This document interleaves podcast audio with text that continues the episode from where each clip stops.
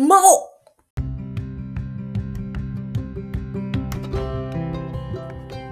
はい、ということで、こんにちは。ピンチョチャンス激励マダムの魔王です。ということで、今回からですね、とザ・マオっていうのを追加でやろうと思ってまして、いつもの、あの、マオさん発信曲っていうの、あれがマオさん発信曲っていうタイトルの番組なんですけど、えっと、あれはですね、あの、内容をしっかりこう、希望とワクワクをお届けっていうのがですね、ま、もう綺麗にちゃんとできるようにっていう番組なんですけども、今回のこっちはですね、ちょっと別の趣向を凝らしていこうと思ってます。趣向というかですね、その、希望とワクワクをお届けするための番組はやっぱ別で作ってるんですけど、それってもうやっぱり構造をちゃんと作ってるのでですね、どうしても間に合わないんですよ。毎日毎日更新的なね、頻度的な更新ができないんですけど、一応作ってるんだよ。毎日いろいろ活動してるんだっていうのをですね、伝えたいなっていうのがあって、それを発信するのにどうすればいいかなと思って、日々の日記というか、なんかこう日々の活動の様子をですね、ご紹介していくっていうことと、私自身、ザ・マオですね、ま、マオさんについてのことを語るみたいな番組もしていこうってことで、それでこうこっちが始まりました。んでですね、今回はですね、えっ、ー、と、希望とワクワクを届け、えー、マオさん発信曲だったりとか、今、あの、悩み解決力、洗練カレッジ、チーフっていうのを準備しているんですけども、なんで私がそういうのを活動するのかっていうところをですね、ちょっと今回の話で、あ今回のこの回で話したいなと思ってます。えっとですね、そもそもなんですけども、えっと、まあ、まず先に結論を言うと、私は、えっと、還元するためにやってます。還元するための活動です。あのですね、宮崎駿がですね、あの言ってたんですけれども、リレーな、人生はリレーだって言ってたんですよ。自分が過去の先人から受け取ったバトンを次の世代に渡すんだっていう。えっと、それの言い方が私の場合は還元なんです。で、具体的に言うと、例えば今回のあの、第1回でですね、ピンチをチャンスっていうことで、その、あの、ピンチで奇跡を起こすのあの際に、あの、たす、その、今回飛び乗った タクシーの、あの、お客様だった60代の夫婦って、すごいいい方々で、あの、たまたま行き先も方向的には一緒だったけど、私の、そのね、あの、彼らが目的地となった博物館かどっかから、あの、空港まで、私の空港代ですね、ここの分のチップ、ここも、あの、チップで払ってくださったっていう話を、あの、エピソードの中で語らせていただいたと思うんですけども、それとかなんですけども、そそういう感じのことですね。人からですね、本当に、あの、なんていうんですか、目の前で、あの、1対1でやり取りする、あの、ギブアンドテイクみたいなことができればですね、もちろん、それもそれで全然お礼をね、言ったりとかいろんなことができたりしていいんですけども、やっぱりああいう感じに、本当にですね、人生という旅をしていると、いろんなところでいろんな人に助けてもらうっていうことがやっぱあって、それも、その人にはお礼しか返せてないんですよ。で、俺、まあ返せればいいじゃんっていう思う人もいるかもしれないですけど、私ちょっと義理人情派なんで、そう、それではちょっと、やっぱり物足りないと思ってるんですね。やっぱり、なん、なんて言うんでしょう。それをですね、あの、宮崎駿はバトンっていう表現をしてると思うんですけど、私は、なんかその、受けた恩っていうのが、そのタイミングでだったからこそ嬉しかったっていう、その気持ちがあると、やっぱりどうしても、その、あ言葉ではもちろん返したし、今でも感謝をしているし、そういうね、気持ちの、あの、思いとか願いとか祈りっていうのは伝わるっていうのは、あの、私のこう、スピリチュアルとかね、結構勉強してですね、いる派なんですけども、スピリチュアルってちなみにあの、宗教系じゃないですかね。海外が言うスピリチュアルっていうのは、結局人生とは何なのかとか、人間の仕込みは何なのかとか、そういうところを考えるっていう深い、あの、探求ができる世界なんですね。あの、宗教ってもう決まってるのを信じるか信じないかみたいな感じなので、ちょっと違うんですけど、私はそういうのスピリチュアルみたいなのが結構好きなんですね。で、そういうのを、あの、考え、あの、そういうのとかも好きな人間としては祈りでもいいとは思ってるんですけど、それでもやっぱり、なんかこう、もっと自分の実際の動き、活動の中でも何か返していきたいっていうのがあって、それはですね、海外の方だけじゃなくて、日本人の皆さんにも返したいんですよ。自分の周りの人にもそうだし、その周りの人から派生した全く知らない人にも返返したいっていうのがあります。やっぱりそれはね、もう受けたものだと思います。あの、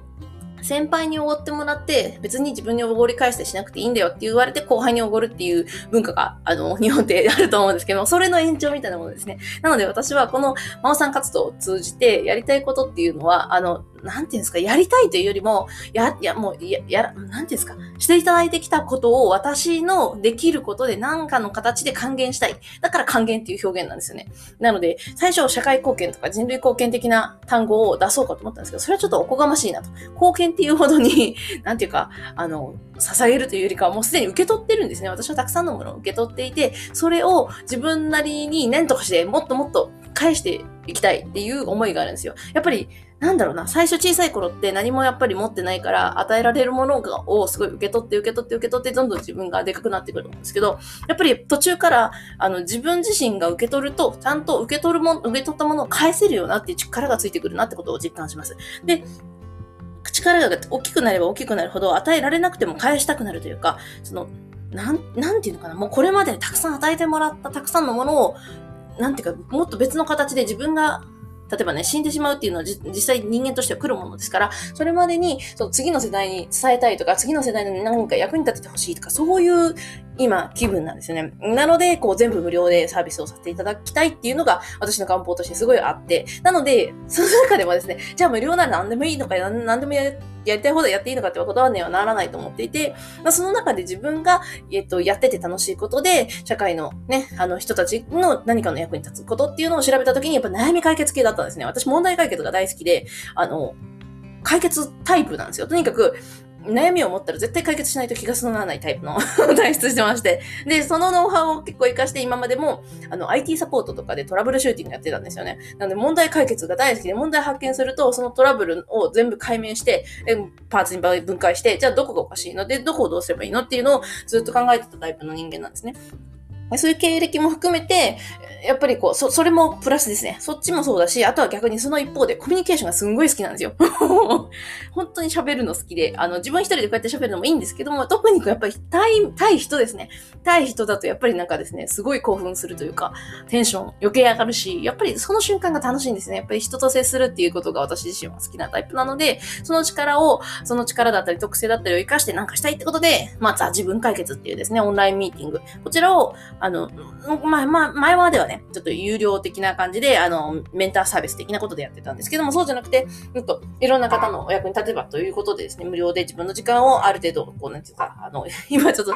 育休中なところもあってですね、あの、時間最低っていうことにはなるんですけども、それを使って活動していけたらなと思っているところなんですね。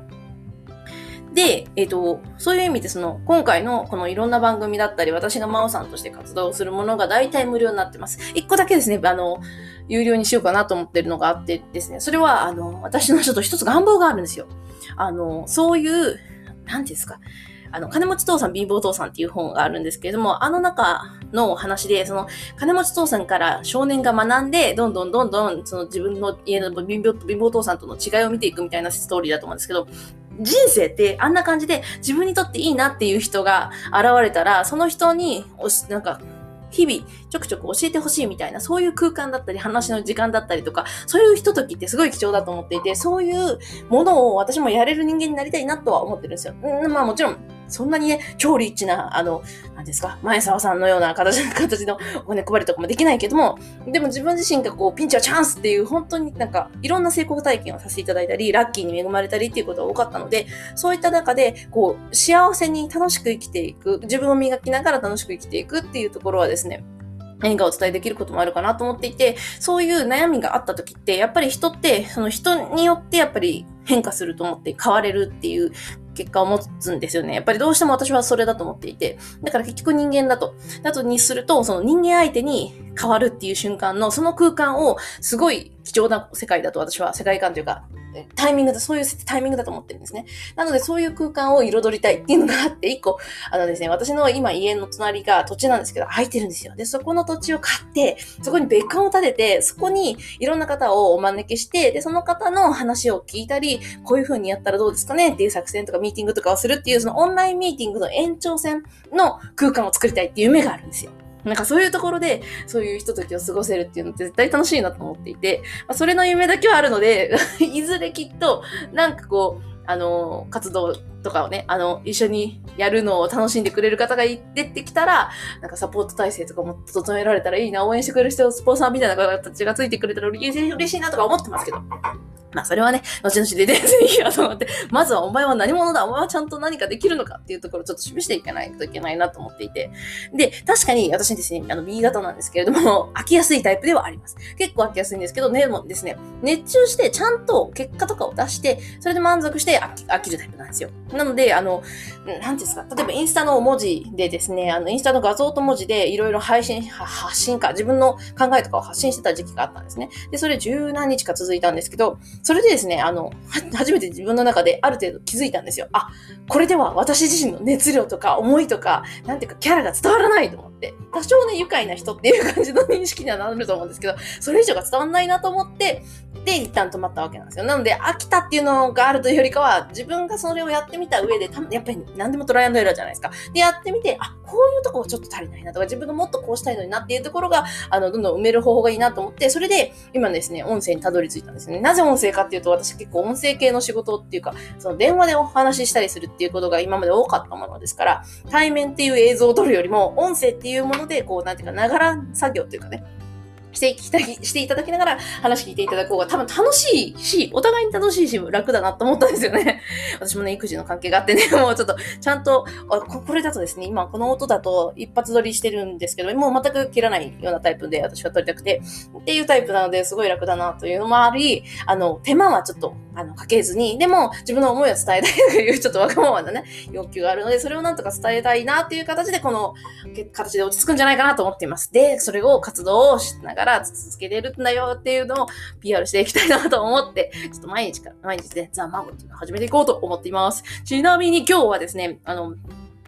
えーとですね、ワクワク、あの、ちゃちゃちゃちゃちゃ、希望とワクワクを届け、えー、マオさん発信局第1弾ですね。第1弾の、あの、ピンチをで奇跡を起こすにはのやつを、ようやくですね、自分のしっくりくる形にすることができて、えっと、今、アンカーっていうのを使ってるんです。海外のサービスですね。海外のあの、その、ポッド、ポッドキャスト配信サービスを使っているんですけど、それと、そこからデータも出して、それを YouTube 化にもして、で、YouTube でも載っけるっていう形で発信するんですけど、今日それがですね、ようやく終わったんですよ。ああ、よかった、ありがとうございますって感じで、第1弾が終わりました。で、この裏番組を作るにあたってはですね、実はですね、あの、たまたま昨日見ていた YouTube で、あの、キンキングコングの西野さんと、えっと、わ、渡辺さんめっちゃ失礼な話なんですけど、 Voicy の代表の方がですね、対談してるっていう有料動画をたまたま見たんですよ。でですね、それで何を思ったかっていうと、その、その聞その話を聞いて、その頻度、毎日毎日更新した方がいいよっていうふうなことを言っていたので、あ、なるほどなと思って、私それで多分、あの、しないと確かに活動してるか見えづらい人間の人間タイプだなと 思ったのでですね、ちょっとそれをやっていかなきゃいけないなと思っていて、それをやるためにですね、今作ってって感じですね。あ、ごめんなさい。渡辺さんじゃない。緒方さん。全然渡辺じゃないじゃん。すいません。 Voicy の緒方さん。ありがとうございます。なんか、 Voicy の緒方さんのその有料動画の内容の、あの、語り部を聞いて、あ、私、あの、お、まあ、音声が世界にね、こう、音声っていう世界になっていくかとか、プラットフォームがどんどんっていうのはわかんないですけど、わかんないけど、あの、声、声で勝負したいっていう気持ちすっごいよくわかります。もう声って情熱とかキャラとかめっちゃ出せるんですよね。もう別に本人に会ってなくても、その雰囲気ってめっちゃ伝わるなって思っていて、あと身近にも感じられるしっていうところもすごい共感があって、あ、わかるわかると思って。だったので、ちょっと今回こうやってですね、毎日撮っていくっていうのが大事なんだなってことに、あの、ですね、あの、教えていただいた気分で。で、ちょっとですね、私本当に毎日取れるのか、取れる人間なのか、今までちょっと情報発信ってね、あんまりしてこなかった人間なんで、それができるのかっていうところをちょっと示せてないなと思うので、毎日コツコツ、えっ、ー、とですね、これを上げていこうかなと思っているところです。なので、本当に、あの、いい、いい情報をご提供いただきましてありがとうございましたっていうところですね。でですね、で、あと今日何してたかっていうとですね、今日はですね、あれですね、あの、ネタを考えてましたね。そうそうそうそう。今日はネタを考える日にしてましたね。えっとですね、今3つ進行しているものがあって、1つは、ムカッときたら、お怒りお沈め儀式で自己成長っていう、えー、カレッジの、あの、怒りですね。怒りが来た時にどう自分で、あのね、その自分を解決していくか。で、その時に怒りって結構感情だけじゃないんですよね。その怒りが起こった時の状況とかをいろいろとちょっと間違った情報とか掴んじゃうと、そのままその怒りをすごい自分の悩みの個性にあの突っ込んじゃうパターンが結構あるんですね。で、それで悩むことになっちゃうっていうの種をですね、拾っちゃう場合が結構あるので、今回はそのお怒りをですね、お沈めしましょうという儀式の、あの、テンプレートを作ってですね、それに従っていくと、その自分自身が怒った時、イラッと来た時、でも、その、なんていうんですかね、自分自身がそこまで負を追い、背負い込まずに自分がその、ひとときの怒りという感情と向き合えるようになるっていうような、そういったですね、あの、ステップバイステップの解決法みたいなのがあるのでですね、このノウハウをあの授業形式で YouTube で配信しようと思っていて、で、これをですね、今、あの、作ってるのが一つあるんですよ。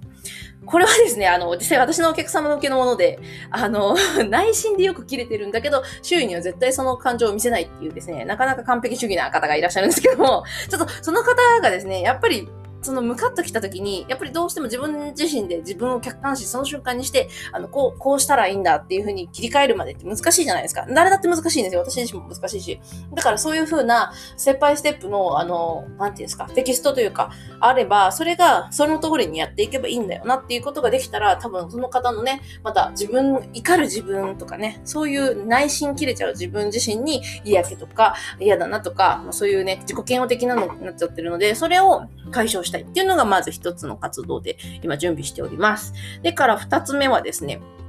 えっ、ー、と、そうですね、あの、今回の、えーワクワク、あ、希望とワクワクを届け、真央さん発信曲のネタですね。ネタは今日本当に上げてたんですけども、例えばですね、ピンチで奇跡を起こすにはとか、次回はですね、彼女持ちょっとばっか好きになる自分をやめるにはなんですけど、じゃあその次何にしようかなと思っていて、例えばですね、転職を見つけるにはとか、あの、転職面接落ちても凹まないコツはとか、こんな出来事に遭遇さ、例えばカリブ海で、あの、カリブ海でですね、無料クルージングでキャビアとシャンパンと、あの、出会うにはとかね、私そういう経験はちょっとしたのでですね、そういうなんか、ネタですね。もうどんな話をしていこうかなっていうネタを出しといた方がいいなっていうので、今日はそれをやっていたのと、あとはですね、あのですね、もう一個あるんですよね。もう一個あるのがですね、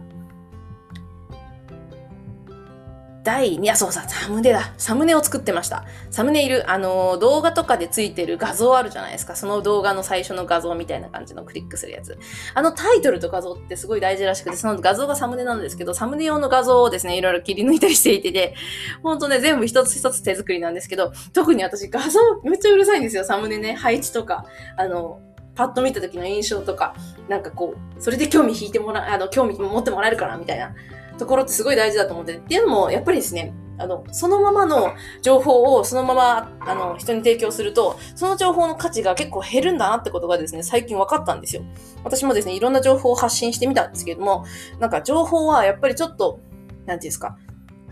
ドラマみたいに加工してあげて、波を作ってあげた方が、聞く側もやっぱ、聞く側というか受け手もですね、あの、楽しく、かつ、すごい吸収しやすく学ぶ、学ぶというかね、あの、得るんだなっていうことをすごい分かりまして、あ、こんなにも大事だったんだなと思ったので、ちょっとその辺をですね、今加工中っていうのもあります。で、あと、あ、もう一個してたな。もう一個してますね。えっと、第2弾のですね、だあのー、その彼女持ちばっか好きになる自分をやめるにはの台本作り。実はですね、そうなんですよ。台本は一応あるんですよ。あのー、一軸ぴったりって感じじゃないですけど、流れというか、この流れでこういう話題を話すっていうので、最初今作ってます。毎回作ってるんですけど、これ実は。で、前、最初作らなくて喋ってみたんですよ。でもすっごい長い上、なんか聞き手からしたら飽きやすいというか、今話、この話ですね。こういう雑談系は、今、この、これはですね、ザ・マオは本当に好きなかったり喋るので、全然何もシナリオも何もない、一個だけテーマでも作っとくかなっていうので、今回はその活動の目的みたいなとこと喋ってますけど、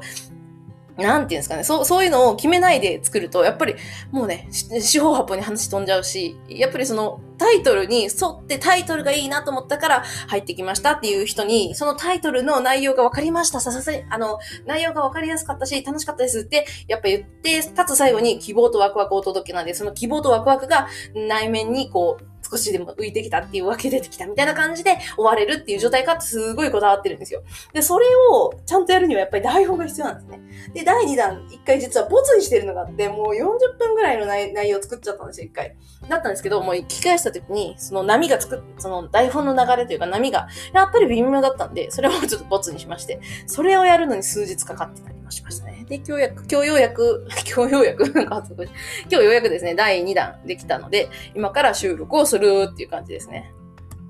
なんですよ。そう。それでまたね、こうやって喋ってたらもう18分とかいくじゃないですか。マジ私おしゃべりですよね。もうそう、喋るの好きなんですよ。し、あとはですね、これを聞いてくださる方って多分、あの、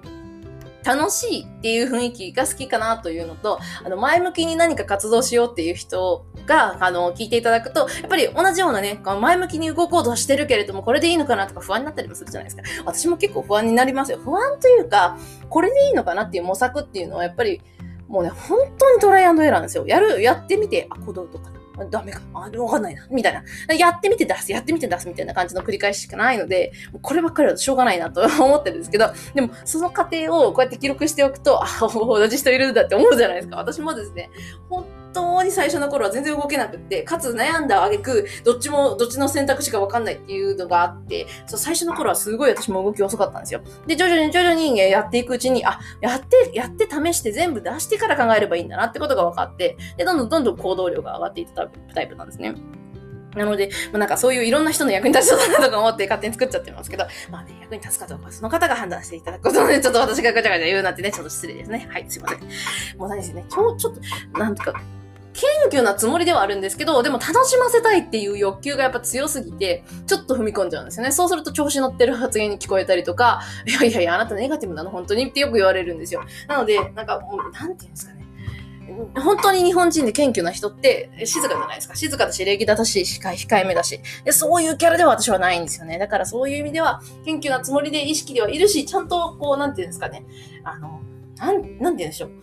ありがたく感じるレベルは結構低い方だと思うんですよ。もう、こんなことでもしていただけたっていう風に感じることはすごいできるタイプで、こんなことやってもらって当然し当然しょみたいな、そういう偉そぶりは全くないつもりなんですけど、なんか、なんて言ったんですかね、お調子乗りなところはあるのでですね、ちょっとですね、そう、そういう面がですね、なんかその、あの、音声に乗った時に、たまに気になるんですよね。この発言大丈夫かな？マイナスな意味に取られたら、結構かわい、かわいそうというか、あの、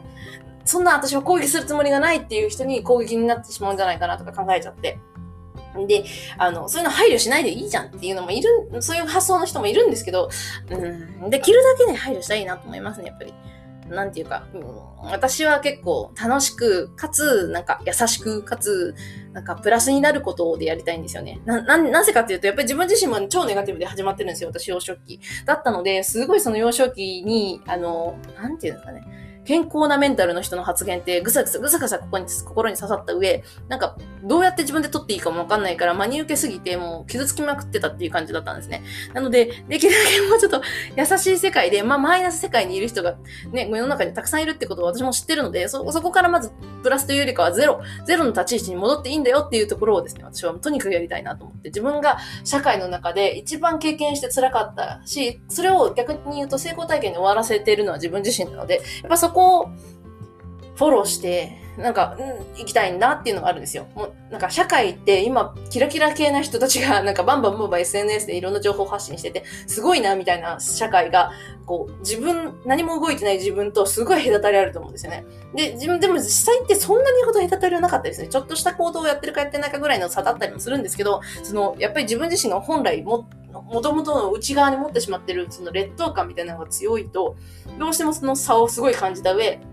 どんどんまた自分自身をね、落とすような考え方の ネタにしちゃうんですよね。もう私もすっごいそれをかかるんですよ。なので、そういう人に、いやいやいや、まだチャンスあるぞっていうのをですね、私は今回言いたいというのが、こう、まあ、趣旨なんですよね。最初の趣旨って言ってることちゃんと伝わってた。でも最初の趣旨は、もう本当に自分自身が全体的にやりたいことですよね。で、じゃあ自分解決とか、このワクワクっていうのをテーマにしているっていうのはそういうのがありますね。自分自身の過去の原体験。ということでですね、あ、ちょっとまただいぶ時間になってるんで、ちょっとここここで切るんですけども、次回、そうですね、次回ちょっと次回予告しないでおこうと思ったんですけど、ちょっと次回ひらめいちゃったんで、次回はですね、自分自身が、じゃあなん、どんな私は劣等感を抱いた、あの、少年、少年少女時代だったのかっていうところをちょっとご紹介できたらなと思っております。というわけで、最後までお聞きいただいては、あ、いただきまして、神々だな。というわけで、最後までお聞きいただきましてありがとうございました。ミキレマダムのマモでした。